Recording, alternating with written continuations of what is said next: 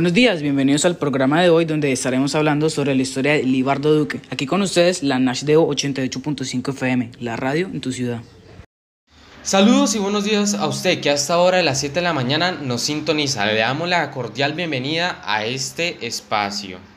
Antes de todo me gustaría plantear una pregunta que al pasar eh, de los minutos eh, iremos contestando poco a poco, la cual es ¿qué medidas ha tomado la Organización de las Naciones Unidas para combatir la discriminación racial y cuáles han sido sus frutos? Hoy hablaremos sobre la discriminación racial o racismo, como lo quieran llamar. Es un tema constante que evita el progreso de muchas personas a nivel mundial. Puede llegar a tal punto de destruir vidas, incluso comunidades, por medio de estas acciones. Esta lucha es indispensable para la comunidad y para la labor de la Oficina de Alto Comisionado para los Derechos Humanos. Aquí entra una de las mayores organizaciones, las Naciones Unidas, que han ido poco a poco ocupándose de este problema, prohibiendo a nivel mundial la discriminación racial, estableciendo también una obligación para los países de erradicar por completo la discriminación en el ámbito público y privado. Como se sabe, los casos más frecuentes de racismo son en niños, ya que son las personas más vulnerables a esto. Los padres tienen que saber llevar esta situación porque temen en un futuro que pasen situaciones difíciles de depresión, entre otras. Pero ese tema también se ve en las personas mayores. Aquí realmente entra lo que son los derechos. Pelean por ser tratados como personas iguales y no las vean como otro tipo de personas, porque realmente todos somos iguales. Estos problemas nacen a raíz de la notoria disparidad entre los residentes del Chocó en comparación a cualquier otro departamento. Problemas que nacen principalmente por la zona geográfica en la que se ubica. El clima y el suelo abren paso a una fauna y flora con bosques húmedos, árboles frondosos y vegetación espesa, la cual es bastante útil para el camuflaje de grupos guerrilleros e insurgentes. Bajo la tierra se encuentran minas de oro, platino y cobre, que asemejan un dulce para aquellas empresas mineras empresas que usan maquinarias y productos dañinos para el ambiente, de las cuales casi todos van a parar a ríos, que a su vez se desbordan constantemente, arruinando cosechas y en ocasiones destruyendo viviendas. Si esto no fuera suficiente, también existen los problemas sociales que agravan la situación cada vez más. El machismo, la discriminación racial, el poco apoyo del gobierno genera que el Chocó tenga un índice de pobreza del 68% y pobreza extrema del 39%. Según la revista Semana, con uno de los índices más bajos de pobreza, con 390 mil pesos colombianos. Si un chocoano gana este dinero, ya no se le considera pobre. También se registraron un total de 51 delitos sexuales en contra de la mujer, esto sin contar los no registrados o los no sexuales. Y en el caso de la violencia armada, en los últimos 35 años, más de 500.000 habitantes se han tenido que desplazar. 166 personas han sido víctimas de minas antipersonal y han habido 376 acciones armadas los últimos siete años. Todos estos datos del Humanitarian Response. Para la investigación se tuvieron en cuenta ciertas evidencias que nos ayudan a aclarar la situación con la que se vive en el municipio Bajo Baudó, lo que son videos como El terror de una comunidad del Bajo Baudó que vive entre el fuego cruzado, por la revista Semana Noticias, un medio de comunicación muy reconocido en el país. Se interesa por las situaciones de alto riesgo que se vive en este municipio, dando a conocer las diferentes problemáticas que ponen en riesgo la vida de personas por el narcotráfico, la prostitución infantil y violencia.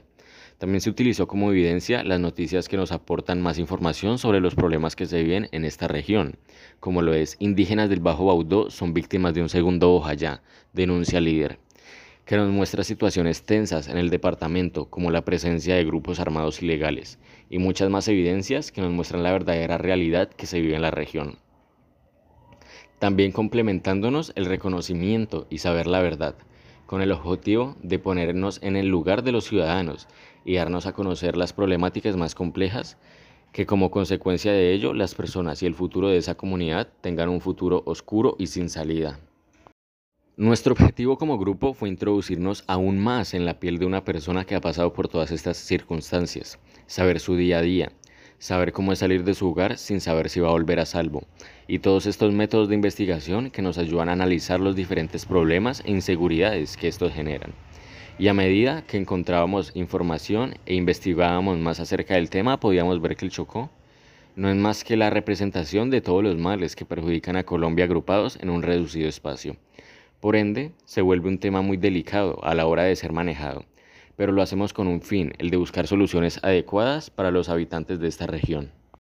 A través de este trabajo queremos ampliar el conocimiento del municipio Bajo Audó, debido a que a diario pasan una gran cantidad de cosas y por nuestra ignorancia no nos damos cuenta de ello demostrando la convivencia, los problemas, los conflictos y otro tipo de cosas que afecten a este municipio, ya que este necesita de un cambio. Las personas quieren volver a sentirse seguros en su lugar de origen, como lo era antes, sin miedos, sin inseguridades. El país necesita saber a fondo todas las causas que provocaron esta mala fama, como lo sería la violencia social, que se demuestra por distintos motivos, conflictos entre la guerrilla y los militares, provocando muertes en inocentes, extorsiones, corrupciones, etc. Lo que queremos lograr es transmitir toda la información necesaria para intentar mejorar las condiciones que se planteen en el municipio, solicitando apoyo total de un gobierno justo, con el fin de no dejar que una cultura y sociedad quede a mano de criminales. Vamos a una pausa de comerciales, no te despegues. A continuación estaremos con Libardo Duque, nuestro invitado especial para el programa del día de hoy.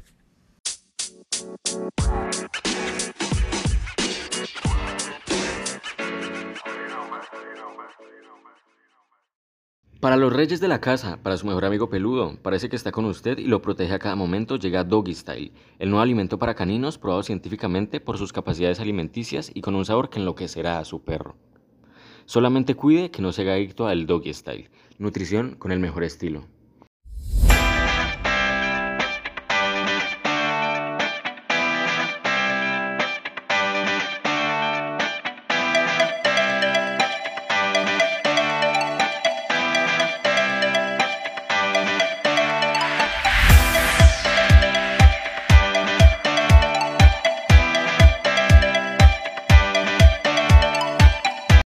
Retomando después de esta breve pausa, es el momento de presentarles a Libardo Duque, de 60 años, una persona muy especial para nosotros, ya que con base a él y a la lastimosa situación que tuvo que vivir, radica la importancia de nuestro programa el día de hoy, sirviendo como ejemplo a seguir por acciones que conoceremos a continuación. A continuación se le harán varias preguntas al señor Eduardo. ¿Cuál fue el momento más trágico por el cual pasaste? Eh, yo creo que uno de los momentos más trágicos de la vida de todos los seres humanos es la pérdida de los seres queridos y en especial la pérdida de mi querida madre.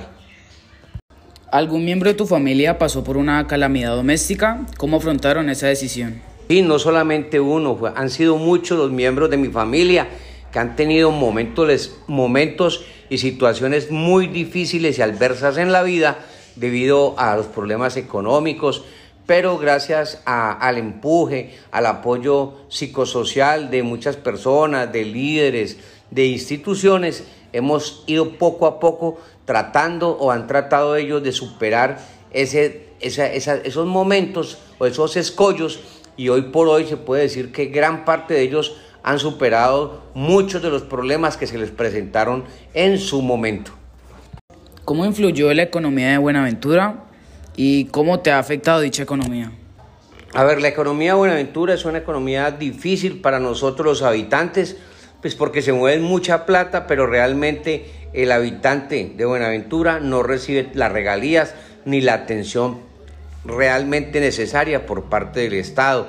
Entonces, y antes de la pandemia, la pandemia afectó gran parte de la movilidad de carga. Y ahora con esta situación del paro pues se acaba de complicar, está cerrada muchas cosas.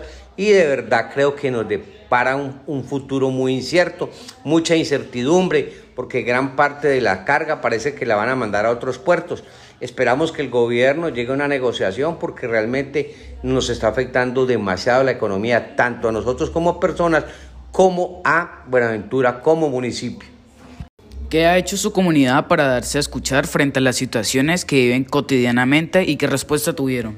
A ver, nosotros día tras día en los medios de comunicación, en el Consejo Municipal, a través de nuestros representantes comunitarios, le hacemos conocer la necesidad de requerimientos de salud, de educación, de trabajo pero de verdad eso llega a ellos y es como llegar a oídos sordos. Igual ahora lo mismo que está pasando con el paro, hacemos marchas, hacemos todo, pero realmente no obtenemos una respuesta. Ustedes lo pueden ver y evidenciar que la respuesta a la final, al no haberla, los jóvenes en no encontrar futuro, comienzan es a hacer vandalismo y cada día creo que vamos de mal en peor. ¿Cuáles son las visiones del futuro que tienen normalmente los niños, jóvenes y adultos en su comunidad?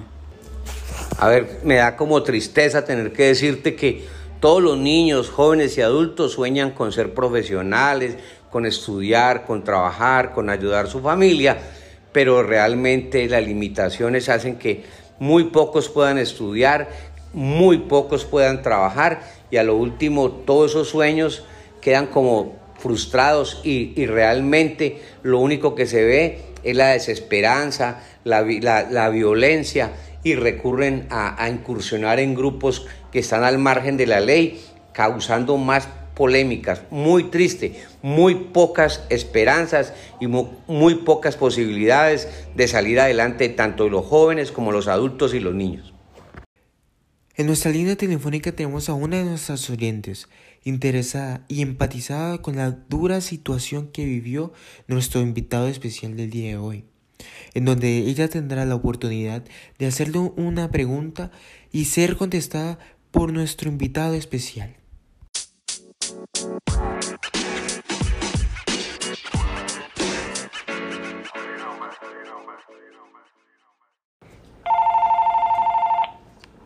Buenas tardes, hablo con Juan Esteban Bravo y tenía una duda acerca del entrevistado. Sí, claro, será un placer aclarar su duda. Leonardo, ¿tú sientes que el dinero ha cambiado su vida? Sí, efectivamente, yo creo que el dinero ha sido vital en el mejoramiento de mi calidad de vida, ya que con él he podido tener un mayor poder adquisitivo, he podido capacitarme, superarme, mejorar mi calidad de vida y ayudar a mis seres cercanos, queridos, a que tengan un mejor futuro. Gracias al señor Eduardo Duque por permitirnos compartir este agradable momento junto a él. Ha sido un placer tenerlo en nuestro programa y también que se expresara libremente de la dura situación que vivió en su municipio, Bajo Baudó. Vamos a una pausa de comerciales, no se despeguen. Nashdu 88.8 FM.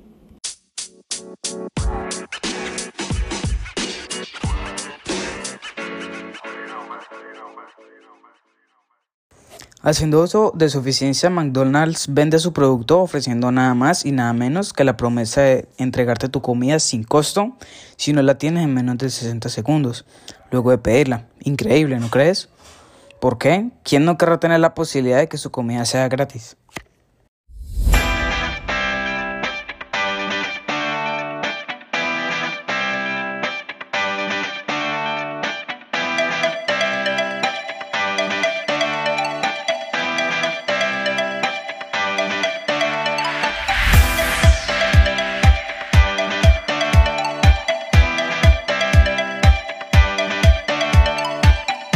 Desde Radio Nashdeu queremos agradecerle a todas esas personas su esfuerzo para ayudarnos de distintas maneras con el fin de que podamos poner en marcha este proyecto. Damos las gracias por su voz a Michael García Duque, Juan Esteban Bravo, David Villegas Lerma y Juan David Caicedo.